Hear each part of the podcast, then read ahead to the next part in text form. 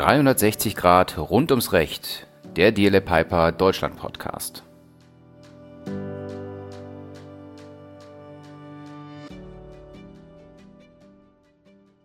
Hallo und herzlich willkommen zur zweiten Folge unseres DLA Piper Deutschland Podcasts. Kurz zu meiner Person. Ich bin Christine Urse, Rechtsanwältin im Corporate M&A Team des Hamburger DLA Piper Büros in dieser Folge spreche ich mit Dr. Benjamin Parameswaran und Dr. Nils Krause über die Entwicklung des globalen MA-Markts seit Beginn der Covid-19-Pandemie. Wie vielleicht einige von Ihnen schon wissen, veröffentlichen wir jährlich einen globalen MA-Report, der kürzlich ein Corona-Update erhalten hat, über das ich gleich mit Ben und Nils sprechen werde. Bevor wir starten, möchte ich Ihnen, liebe Zuhörer, die beiden einmal kurz vorstellen. Ben Parameswaran ist seit 2014 unser Country Managing Partner in Deutschland Neben dieser offiziellen Position ist er natürlich noch stark in das Tagesgeschäft eingebunden und dabei auf den Bereich MA fokussiert. Nils Krause wiederum leitet die Praxisgruppe im Bereich MA ebenfalls seit 2014. Beide beraten regelmäßig inländische und ausländische Unternehmen bei nationalen und grenzüberschreitenden Transaktionen und haben in den vergangenen Jahren federführend einige der bedeutendsten Transaktionen im europäischen Markt mitbegleitet so, nun aber zu dem heutigen Thema, unserem globalen MA-Report. Nils, könntest du zu Beginn den Report einmal kurz vorstellen, damit ähm, unsere Zuhörer, die den Report noch nicht kennen, auch wissen, worüber wir heute sprechen? Vielen Dank, Christine. Mache ich sehr gerne. Ähm, herzlichen Dank auch für die ähm, Einleitung. Also du hattest es angerissen, ähm, der MA-Report ist bei uns ein Produkt, was wir jedes Jahr anfertigen seit einigen Jahren. Ähm, wir haben über die letzten Jahre über 2500 Transaktionen ausgewertet und uns hat natürlich insbesondere interessiert, was passiert mit dem M&A-Markt unter dem Einfluss von Covid-19, sodass wir gezielt seit März nochmal in die Daten gegangen sind und haben jetzt einen kleineren Ausschnitt genommen über ein Dreivierteljahr ähm, und haben uns da insbesondere die maßgeblichen Transaktionsbereiche angesehen. Das sind natürlich für uns Kaufpreissicherheit, also ähm, Sicherungsmechanismen ähm, zum Kaufpreis, Kaufpreismechanismen, Earnout-Modelle. Was passiert dort eigentlich? Wie wirkt sich die Volatilität von Covid-19 auf diese Mechanismen aus? Wir haben uns aber natürlich auch Transaktionssicherheit angeschaut. Also inwiefern ähm, steht der Deal unter bestimmten aufschiebenden Bedingungen? Ähm, was kann den Deal torpedieren? Ähm, man könnte beispielsweise an MAC-Klauseln denken, sogenannte Material Adverse Change Klauseln, die ja naheliegen bei einem Ereignis wie Corona, dass das eine wesentliche nachteilige Veränderung ist. Das hat uns interessiert, was passiert dort in den Deals auf globaler Ebene.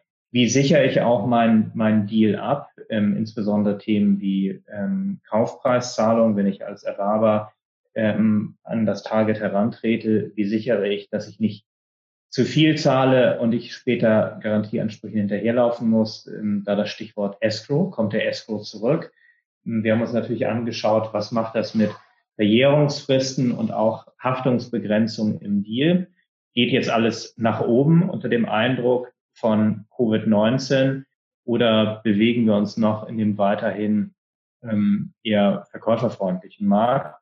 Und was passiert eigentlich in den Bereichen ähm, W&I, also Warranty and Indemnity Insurance, also die Versicherung des Deals?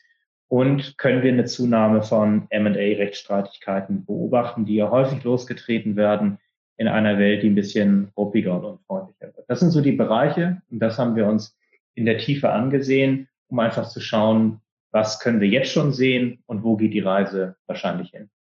Ja, vielen Dank, Nils. Ben, wie hat sich denn der MA-Markt seit Beginn der Pandemie verändert? Also was man sicherlich festhalten kann, ist, dass mit Beginn der Pandemie in Europa beziehungsweise mit ja, dem Lockdown, der ja Mitte März 2020 in den meisten europäischen Ländern äh, begann, der Dealflow schon sehr hart gegen eine Wand gefahren ist. Ich glaube, es ging nicht nur uns so, sondern sehr vielen ja, M&A-Beratern, Investmentbankern und so weiter, dass wir alle auf Full Speed liefen bis Anfang März. Ja, die, der Markt war sehr, sehr aktiv und sehr kompetitiv. Und mit dem Lockdown Mitte März konnte man im Grunde sehen, wie mehr oder weniger alle Deals zum Stillstand kamen. Ein paar strategische Themen gingen, gingen zwar durchaus weiter, aber im Grunde hieß es ja, binnen ein, zwei Wochen hands down, zunächst mal Stopp äh, an allen Fronten. Jeder musste sich irgendwie erstmal selbst finden, ja, strategische Weichenstellungen anschauen, sehen, was die Pandemie für das Geschäft des jeweiligen Mandanten bedeutet. Und das hat dazu geführt, dass im Grunde ja, von Mitte März bis, ich würde sagen, Anfang Mitte Mai das Transaktionsgeschäft schon wahrscheinlich, wie wir alle erwartet haben, sehr hart zum Stillstand gekommen ist. Was allerdings erstaunlich ist zu sehen, und das hätte ich jedenfalls nicht so erwartet, gerade wenn man die Pandemiesituation mit der Finanzkrise 2008 äh, vergleicht und was die Finanzkrise 2008 mit dem M&A-Markt damals äh, gemacht hat, dann konnte man hier in der Pandemie schon sehen, dass ab Mitte Mai der Dealflow wieder deutlich zunahm. Viele der Deals, die Mitte März zum Stillstand gekommen waren, kamen zurück. Und ja, nicht nur das, nicht nur diese Deals kamen zurück, sondern man stellte ein ganz verstärktes Interesse bei vielen Mandanten fest, wieder Transaktionen zu machen, auch Opportunitäten zu suchen in einem Markt, in dem vielleicht dann auch nicht mehr jedes Unternehmen kaufen kann, sondern manche Unternehmen sich eben pandemiebedingt erstmal selbst finden müssen, stecken natürlich auch immer Chancen. Und das haben einige unserer Mandanten eben auch genutzt. Also insofern, ja, harter Stopp, aber dann eben auch eine für mich jedenfalls überraschend schnelle Rückkehr und Normalisierung der Situation mit einem sehr stetigen M&A-Geschäft für den Rest des Jahres 2020, der bis heute andauert. Ja, stetig ist ein gutes Stichwort. Ähm, der Report kommt ja zu dem Ergebnis, dass es seit äh, Beginn der Pandemie weniger Bieterverfahren gibt. Wie ist eure persönliche Einschätzung hierzu und wie könnt ihr euch diesen Rückgang erklären? Naja, ich glaube, wichtig ist dabei zu verstehen, dass gerade der Auktionsmarkt, also ähm, die Bieterverfahren sicherlich signifikant Private Equity getrieben sind. Und da haben wir im letzten Jahr erlebt, dass Private Equity aufgrund der Volatilität des Marktes sicherlich erstmal viele Themen angehalten hat. Ben hat das eben ausgeführt. Ähm, das ist natürlich eine Entwicklung, die macht nicht beim Strategen halt, die wirkt auch auf Private Equity. Man muss sich vorstellen, viele der Häuser haben vor fünf, sechs, sieben, acht Jahren mit extrem hohen Multiples gekauft und haben natürlich im letzten Jahr in der Anfangssituation um die Realisierung dieser Multiples, also sprich einen hohen Return on Investment, gefürchtet. Und dadurch sind natürlich viele Auktionen abgeblasen worden und verschoben. Aber das ist eher die erste Entwicklung. Ähm, wenn man das Ende des Jahres nimmt, Q3, Q4, und das sehen wir jetzt auch im Q1 im jetzt beginnenden Jahr, Private Equity ist zurück, Private Equity ist bullish, die sitzen auf genug Geld, ähm, Geld ist im Markt da und ähm, die Auktionen kommen zurück. Also das ist definitiv die Entwicklung. Insofern ist das eine Momentaufnahme, hm, aber der Trend ist ein deutlich anderer. Vielleicht kann man an der Stelle auch noch ergänzen, gerade wenn man sozusagen eher in die Industrie schaut, also eher auf die strategischen Player äh, sieht, dass viele natürlich die Pandemie schon sehr, sehr hart und sehr überraschend äh, getroffen hat. Das hat je nach Branche, in der man operiert, bei vielen Playern auch dazu geführt, dass bestimmte Veräußerungsverfahren, die man in der Pipeline geplant hatte, eher beschleunigt wurden, einfach aus der Notwendigkeit heraus, Cash fürs Business zu generieren. Und in einer solchen Situation ja, muss jeder Mandant natürlich abwägen, gehe ich jetzt in die Auktion versuche ich den Kaufpreis zu optimieren, dadurch, dass ich den Markt eben tatsächlich im Detail mhm. teste? Oder gehe ich eher in ein One-to-One-Verfahren, ohne eine formale Auktion zu machen, ohne ein strukturiertes Bieterverfahren zu machen? Ja, wenn ich das Gefühl habe, der Preis, den ich in diesem One-to-One-Verfahren erzielen kann, ist angemessen. Denn eins ist ganz klar, ja, Auktionen kosten Zeit. Auktionen machen total Sinn in einem Umfeld, in dem Zeit keine große Rolle spielt. Ähm, aber Auktionen kosten Zeit und haben eine natürlich eine gewisse Komplexität. Und wenn es darum geht, schnell Cash zu generieren fürs Business, mag sozusagen gerade in einer pandemiebezogenen Situation dass der direkte Verkauf an, an einen konkreten äh, Erwerber mehr Sinn machen. Was man vielleicht auch noch ergänzen kann, Christine, äh, du hast in einer Frage gesagt, und das, das stimmt, dass der Report zu dem Ergebnis kommt, dass es weniger, absolut sozusagen weniger Bieterverfahren äh, gab. Was man, glaube ich, aber auch sehen muss, ist, dass der Report sozusagen neben dieser absoluten ja, Reduzierung der Anzahl der Bieterverfahren schon sagen muss, dass die Bieterverfahren, die durchgeführt wurden, dass die im Grunde gekennzeichnet waren von einem sehr kompetitiven Kampf der Bieter um attraktive Assets. Also Ja, einhergehend mit der Abnahme der Gesamtzahl äh, der Bieterverfahren haben wir gleichzeitig gesehen, dass nach wie vor Geld im Markt ist und gerade in Branchen, die ja entweder von der Pandemie profitieren oder pandemieunabhängiger sind, äh, ja, Tech, Life Sciences, Pharma, dass da durchaus, wie Nils auch gesagt hat, ja, Geld im Markt vorhanden ist einerseits und auch vorhanden war und dass da doch auch eine erhebliche Nachfrage nach solchen attraktiven Assets äh, vorhanden war. Ja, ein zentraler Bestandteil der Transaktion ist ja naturgemäß der Kaufpreis. Und das führt mich auch schon zu meiner nächsten Frage, und zwar ähm, zum Kaufpreismechanismus. Lockbox ist ja in den USA relativ selten und auch in Europa beobachten wir wieder einen Anstieg hin zu äh, Closing Accounts hat der stetige Anstieg bei der Anwendung von Lockbox-Regelungen, ähm, so wie wir ihn in unseren globalen M&A-Reports der letzten Jahre gesehen haben, einfach seinen natürlichen Höhepunkt erreicht? Oder ist der Anstieg hin zu Closing-Accounts eurer Ansicht nach ähm, vielleicht doch äh, durch die Pandemie begründet? Ja, also ich, ich glaube, zum einen ist es immer wichtig zu verstehen, dass sich, äh, wenn man sich die Jahrzehnte der Vergangenheit anschaut, also wirklich einen langen Blick zurückwirft, dann haben sich Lockbox und Closing Accounts in vielen Jurisdiktionen auch abgelöst. Und es, also insofern ändern sich auch äh, quasi marktvorherrschende Modelle. Nichtsdestotrotz ist es richtig, dass die Closing Accounts ähm, den amerikanischen Markt dominieren. Und wenn wir nach Europa schauen, dann ist es sicherlich richtig, dass in Kontinentaleuropa noch die Lockbox eher vorherrscht. Aber wir sehen natürlich auch unter den Einfluss ähm, von Volatilität, dass dort Closing Accounts stärker eingefordert werden, wobei man auch natürlich sagen muss, das Thema wird auch getrieben von der Herkunft des Erwerbers. Also unsere amerikanischen Mandanten, die wir hier auf Akquisitionen beraten, probieren natürlich das ihnen bekannte Closing Account System in den Deal mit reinzubringen. Und am Ende des Tages ist es natürlich auch immer eine Frage der Verhandlungsmacht was setzt sich durch. Wir alle wissen, für beide Modelle gibt es gute Gründe. Es gibt auch Themen, die dagegen sprechen können. Ähm, also es gibt sicherlich kein Modell, was dem anderen zwingend überlegen ist. Und die Entscheidung wird getrieben durch eine Reihe von Faktoren. Dass Corona jetzt das äh, alleinige ausschlaggebende Momentum für eine Entwicklung ist, das glauben wir nicht. Aber, und das sieht man eben auch nicht im Anstieg der, der Zahlen. Wir haben äh, einen leichten Anstieg bei den Closing Accounts. Aber das ist noch nicht ein, ein Trend. Es wird spannend zu sein, zu sehen, was in diesem Jahr passiert. Aber nochmal, das Thema wird durch eine Reihe von Faktoren getrieben und davon sind eben auch eine Reihe von Faktoren ähm, non-Covid-related.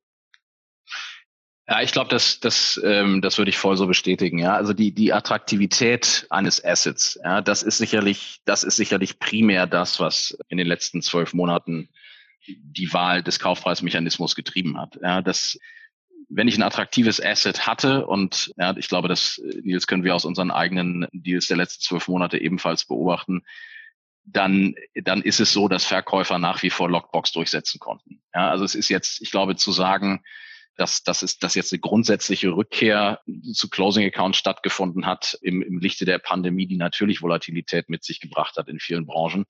Das, das kann man, glaube ich, nicht bestätigen. Da, wo der, der Verkäufer im Grunde ja, in Bieterverfahren gegangen ist, weil es äh, ein attraktives Asset äh, gab, da wo ähm, eine hohe Nachfrage nach diesen Assets vorhanden war, ließ sich auch nach wie vor Lockbox durchsetzen.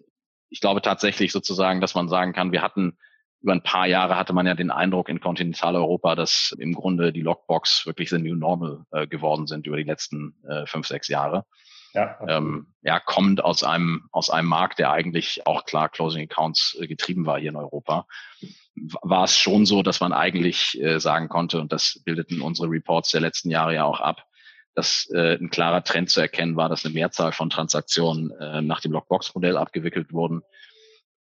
Da, da erkennt man jetzt ja, in gewisser Weise ein Rückgang. Ja, ich glaube 13 Prozent waren es, aber das ist, das ist eine rein rechnerische Größe. Ja. Also ich würde an dem Ende auch immer sagen, mag sein, dass manche Käufer sich jetzt mit der Forderung nach Closing Accounts durchsetzen konnten, um die pandemiebedingte Volatilität abzufedern in gewisser Weise. Aber ich würde auf keinen Fall so weit gehen, dass, dass ich jetzt sagen würde, dass äh, dass, dass wir jetzt in den nächsten Jahren eine Abkehr von Lockbox äh, sehen werden. Ich glaube vielmehr, dass wir gerade jetzt mit ja, den Impfbetrieb, der aufgenommen worden, wurde, gerade mit dem Licht am Horizont, den man in vielen Ländern anfängt zu sehen, dass es eher wieder eine schnellere Rückkehr zu äh, verstärkten Lockbox-Konstruktionen sein wird. Ja, absolut. Teile ich vollkommen. Gibt es ähm, Entwicklungen, die entgegen eurer Erwartungen anders gelaufen sind?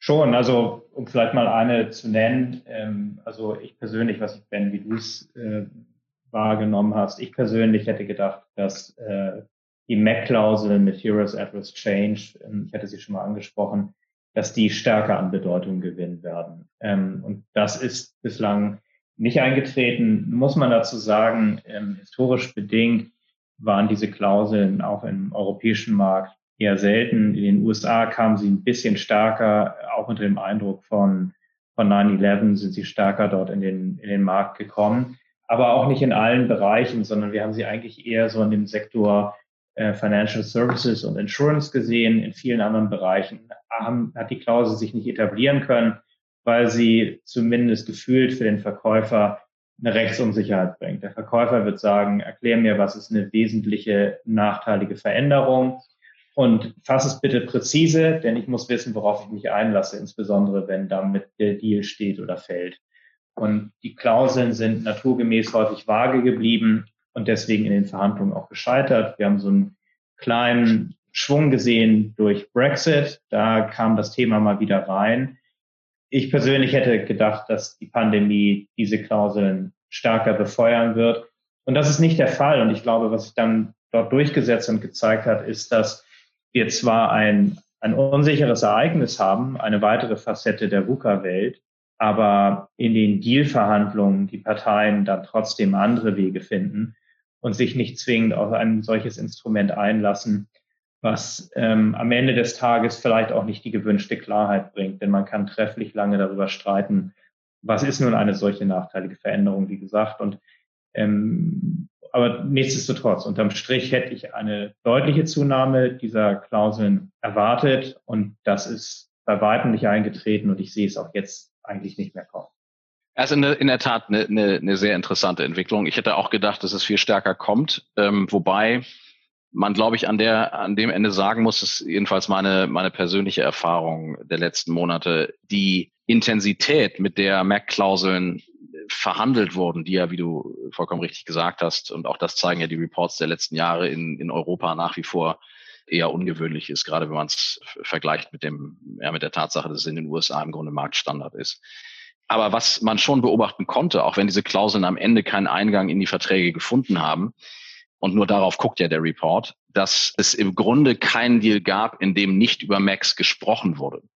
Ja. Und zwar doch auch relativ ausführlich über Max gesprochen wurde. Mhm. Ähm, ja, ich glaube, also wenn wir, wenn wir auf Verkäuferseite agiert haben, haben wir im Grunde immer damit argumentiert und ich glaube, das ist auch ein starkes Argument, zu sagen, dass das Material Adverse Change Klausel im Grunde ja dafür da ist, unvorhergesehene Ereignisse abzudecken. Ja, also ich kaufe ein Business, ich habe ein Delay zwischen Signing und Closing und ich weiß nicht, wie das Geschäft sich entwickelt und für den Fall, dass es sich schlecht entwickelt, ja, mit dem Definitionsproblem, was du angesprochen hast, Nils, möchte ich ein Way out aus diesem aus dieser Transaktion haben. Mhm. Hier habe ich natürlich eine andere Situation. Hier habe ich eine, hier habe ich eine Pandemie und im Moment des Signing äh, weiß ich, dass es die Pandemie gibt. Dann zu argumentieren, dass, dass pandemiebezogene Risiken Material Adverse Effects verursachen, überzeugt, hat mich jedenfalls nicht wirklich überzeugt. Weswegen wir immer äh, gesagt haben, naja, jedenfalls wenn wir auf Verkäuferseite agiert haben, wenn du Käufer diese Unsicherheit durch ein Mac abfedern willst, das kannst du machen, aber wir würden aus jedem Mac immer per Definition all solche Dinge herausnehmen, die pandemiebezogene Risiken sind. Und wenn diese Risiken, denn wir kennen ja heute die Pandemie, wenn diese Risiken sich materialisieren, dann ist es eben gerade kein Material Adverse Effect, auf dessen Grundlage du äh, dich von der Transaktion lösen könntest. Und wenn man diese Themen rausnimmt, bleibt natürlich äh, im Grunde in dem Umfeld, in dem man dann agiert, nicht mehr so wahnsinnig viel übrig für den Anwendungsbereich dieser, dieser Klausel. Also ich glaube, vor dem Hintergrund, das eine, im Grunde haben wir eine ähnliche Diskussion gesehen äh, bei den Interim Covenants, Ordinary Course zwischen Signing und Closing, ja, wo man jedenfalls, wenn man auf Verkäuferseite berät, natürlich auch immer versucht, aus dem üblichen Geschäftsgang alle Covid-19 bezogenen Risiken rauszunehmen, in dem Sinne, dass man sagt, naja, Ordinary Course ist das Geschäft, wie ich es in der Vergangenheit äh, geführt habe, consistent with past practice. Aber ja, es ist kein Verstoß gegen die Pflicht, äh, das, das Business im üblichen Geschäftsgang zu führen, wenn ich Handlungen vornehme, die ich vornehmen muss, um der Pandemie Herr zu werden ähm, für mein Business. Und ja. ja, das ist eine ähnliche Logik. Ja, und mein Gefühl ist eigentlich eher, dass in den Deals sich solche Carve-outs durchgesetzt haben. Jedenfalls dann, wenn man äh, ein attraktives Asset hatte, was es zu verkaufen gab. Insofern, ja, äh, ja, es ist überraschend, dass diese MAC-Klauseln keinen Eingang gefunden haben. Ich glaube, es ist schlicht und einfach damit zu erklären, dass es am Ende dem Käufer wahrscheinlich nicht die gewünschte Wirkung gebracht hätte. Ja. Nun besteht ja möglicherweise doch ein erhöhtes Absicherungsbedürfnis. Ähm, wie geht man damit um? Also wie erreicht man anderweitig eine Absicherung? Naja, es gibt dort kein ähm, allseits glücklich machendes Instrument. Wenn man sich mal Kaufverträge anschaut, dann gibt es ja eine Reihe von Stellschrauben, ähm, die ich bewegen kann, um mich im Deal abzusichern. Und auch da ist es letztendlich eine Frage der Verhandlungsmacht. Also nehmen wir mal eine Stellschraube, Escrow beispielsweise, hat über die Jahre natürlich an Attraktivität grundsätzlich verloren. Also jetzt mal die USA ausgenommen. Also man muss bei all diesen Aussagen natürlich vorsichtig sein. Es gibt geografische Besonderheiten. Aber wenn man mal die große Brille ähm, oder den großen Blick einnimmt, dann hat der ESCO doch abgenommen und das ist sicherlich auch bedingt durch das Nullzinsumfeld. Also warum sollte ich Geld irgendwo liegen lassen, ähm, was niemandem so richtig nützt? Und wir reden dort ja auch über einige oder über signifikante Beträge. Hm, der Escrow ist in dem Sinne nicht zurück. Aber was wir schon wahrnehmen bei der Auswertung unserer Deals und auch in unseren laufenden Deals, also ich hatte jüngst auch eine Transaktion, wo drei Escrows ähm, gebildet wurden.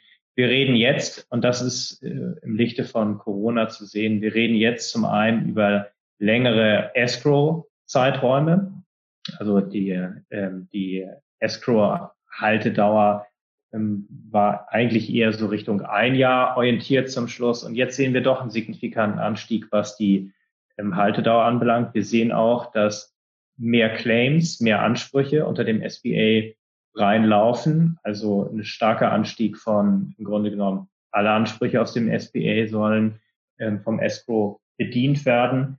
Ähm, und auch die, ähm, ja, die Summe, über die wir reden, die Haftsumme ist eine größere geworden. Und da sieht man schon, ähm, eine gewisse, ich will nicht sagen Nervosität, aber ein gestiegenes Absicherungsbedürfnis. Aber der Escrow ist jetzt nicht, äh, nicht zurück als marktbestimmendes Instrument. Ist aber eine Stellschraube, wird auch wieder in Deals ähm, stärker angebracht, hat sich dann in der Struktur aber auch verändert. Was man noch ergänzen könnte, ist, dass ja, wir, wir Break-Fees vermehrt gesehen haben. Ja, zum einen für die Realisierung behördlicher Risiken, ja, Fusionskontrollverfahren, in dem Sinne, dass man gesagt hat, der Käufer schuldet eine Break-Fee für den Fall, dass ähm, die Fusionskontrolle nicht gelingt. Ja, wir haben Verschärfungen des Außenwirtschaftsrechts durch die Pandemie gesehen, nicht nur in Deutschland, sondern in vielen Ländern der Welt. Ja, auch das hat die Machbarkeit mancher Transaktionen mit manchen Käufergruppen erschwert. Und ja, für all diese Dinge hat man sozusagen zur Erhöhung der Transaktionssicherheit immer wieder auch Break-Fee-Konstruktionen gesehen. In meiner persönlichen Wahrnehmung jedenfalls in einem erhöhten Maße im Vergleich zur, zur Pre-Covid-Welt. Nils, ich weiß nicht, ob du das auch bestätigen kannst. Kann ich absolut teilen. Ja, ich ganz genauso. Was man zudem auch noch sagen kann, ähm, ich hatte ja eben ein bisschen länger über den Escrow gesprochen, ähm, eingangs aber auch gesagt, es gibt ja eine ganze Reihe von Sicherungsmechanismen, an die man denken kann, was wir natürlich auch in vielen Transaktionen sehen und das dann eben doch häufiger ähm, als eine Escrow sind Absicherungsmechanismen über die Parent Guarantee, dass man einfach sagt, dann soll eben äh, ein finanzstärkeres Unternehmen aus der Gruppenstruktur haften, also dass ich mir quasi mehrere Schuldner für meine Ansprüche hole, das ist eine Entwicklung, die hat auch schon vor Corona begonnen und man guckt jetzt natürlich nochmal kritischer drauf, wie sind eigentlich ähm, Gruppen aufgestellt, Erwerber wie auch Verkäufergruppen und an welchen, an welchen Topf kann ich, das ist insbesondere natürlich eine interessante Diskussion, wenn wir über Private Equity Fonds wieder reden. Ähm, auch da könnte man ja sagen, ähm, dass letztendlich ähm, die Fonds irgendwo verbunden sind. Dann soll eben ein anderes Unternehmen aus der Gruppe haften, ein anderer Fonds, eine andere Portfoliogesellschaft. Da die, greift die Logik der Gruppenstruktur nicht. Also Private Equity wehrt sich mit Händen und Füßen dagegen, diese Verzahnung ähm, vorzunehmen. Das ist eher eine Betrachtung für die, für die strategischen Investoren, egal jetzt ob auf Käufer- oder Verkäuferseite. Mhm. Und dann gäbe es noch ähm, die Möglichkeit einer WI Insurance. Ähm, bei Versicherungen bewegen wir uns ja in einem sehr kompetitiven Marktumfeld. Gab es hier seit der Corona-Pandemie Veränderungen und ähm, wie wird da eigentlich mit spezifischen Fällen in Bezug auf Covid-19 umgegangen? Ich glaube, man kann, äh, man kann dazu sagen, dass der deutsche Markt für, für WI-Versicherungen nach wie vor ja, sehr attraktiv zu sein scheint. Es gibt viele ähm, weiterhin viele Broker und auch Underwriter, die, die in den Markt äh, drängen. Mir scheint es, also ich, ich nehme es so wahr und ja, die Reports deuten das auch an, dass der Scope der versicherbaren Risiken jetzt äh, zunächst mal Covid-unabhängig sich eher verbreitert und dass auch die, die Voraussetzungen ähm, zur Erlangung einer solchen W&I-Insurance ähm, grundsätzlich eher, eher sinken. Die Reports der vergangenen Jahre ja, wo man sich dann auch angeschaut hat, äh, was ist dann eigentlich, was ist denn eigentlich im Haftungsfall, zahlen die Versicherungen dann auch, wenn es zum Versicherungsfall kommt. Auch die Zahlen sehen, sehen besser aus, als sozusagen manche WI-Kritiker gedacht hätten. Also ja, grundsätzlich kann man, glaube ich, sagen, nach wie vor sehen wir eher eine, eine Zunahme von WI im deutschen und ich würde auch sagen im kontinentaleuropäischen M&A-Markt. Covid-19 bezogen ja, habe ich allerdings ausschließlich der Erfahrung gemacht, dass äh, Versicherungen ähm, sämtliche Covid-19 bezogenen Risiken aus den versicherbaren Leistungen herausnehmen, dass dort also klar äh, gesagt wird, dass ja, wenn, wenn es zu einem Warranty Breach kommt oder zu einem versicherungsrelevanten Event äh, kommt und ja, die, die Umstände, die dazu geführt haben, äh, pandemiebezogene Umstände sind, dass dann keine Versicherungsleistung erfolgen wird. Ja, absolut, kann ich, ähm, kann ich nur unterstreichen. Man muss aber sicherlich sagen, ähm, das ist ein Markt, der auch von großen Ausnahmen lebt. Es ist, Ben hat das gesagt, hochkompetitiv. Ähm, also wir erleben fast alle Facetten mittlerweile. Ähm, früher hat man gesagt, eine gewisse Dealgröße äh, muss vorhanden sein. Ähm, ja, jüngst haben wir ganz kleine Deals als versicherbar erfahren. Ähm, es gibt Anbieter am Markt, die sagen, wir brauchen keine Due Diligence-Berichte mehr von euch wir machen unseren eigenen Underwriting Due Diligence wirklich in ein, zwei Tagen. Und da kann man sich auch dann vorstellen, welche Güte deren Due Diligence haben wird. Das ist sicherlich nicht als Standard zu verstehen. Ich möchte damit eigentlich nur sagen, der Markt ist in Bewegung, ähm, er ist hochkompetitiv und es gibt eben auch ähm, Underwriter, die, die Covid-19 aufnehmen. Also man könnte fast sagen, es ist ein Markt, in dem es alles gibt ähm, und der Markt lebt und ist stark in Bewegung und er lebt eben auch in unseren Deals, die wir machen. Absolut. Ich glaube andererseits, und ich meine, Nils, wir, wir haben, glaube ich, ja, unsere, unsere persönliche Statistik würde immer sagen, ja, in den letzten 36 Monaten war wahrscheinlich, also bei mir war das jedenfalls so, jeder zweite Deal ungefähr versichert. Ja. Ähm, was schon, was schon zeigt, dass es, ja, dass W&I mittlerweile ein, ein ja, etabliertes Instrument im, im europäischen M&A-Markt darstellt. Andererseits muss man, glaube ich, auch sagen, keiner hat Geld zu verschenken. Ja? Also ich wehre mich auch immer so ein bisschen dagegen, dass, äh, dass es das Allheilmittel für, für alles ist. Ähm, es gibt Situationen, da hat es absolut seine Berechtigung und da würden Deals tatsächlich auch nicht, äh, auch nicht zustande kommen ohne ein W&I-Konstrukt. Ja, das gilt insbesondere natürlich auch für, für den Erwerb von Private Equity Verkäufern.